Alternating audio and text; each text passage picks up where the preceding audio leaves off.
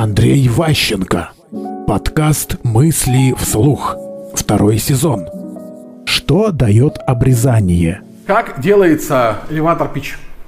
Он делается обрезанием в буквальном смысле. То есть сначала вы пишете все, что хотите сказать вообще, вот все.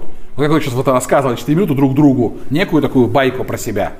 А потом, это вот записали это все, начинаете выкидывать. А это можно не рассказывать, это можно не рассказывать, это можно не рассказывать. Пострадает ли содержимое, если это можно выкинуть? И когда осталось буквально там три предложения, после этого их выучивают наизусть. Прям зазубривают, как стишок в детстве. Когда там елочка зеленая там в гости к нам пришла. Вот чтобы проснулся среди ночи, презентация там нашего проекта.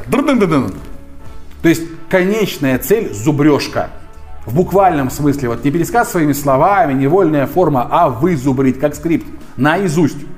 Но для этого, чтобы это выучить, необходимо очень-очень короткую формулу, чтобы говорить не больше одной минуты. Мысли вслух. Слушайте новые выпуски и ищите аудиокниги Андрея Ващенко на Литресе.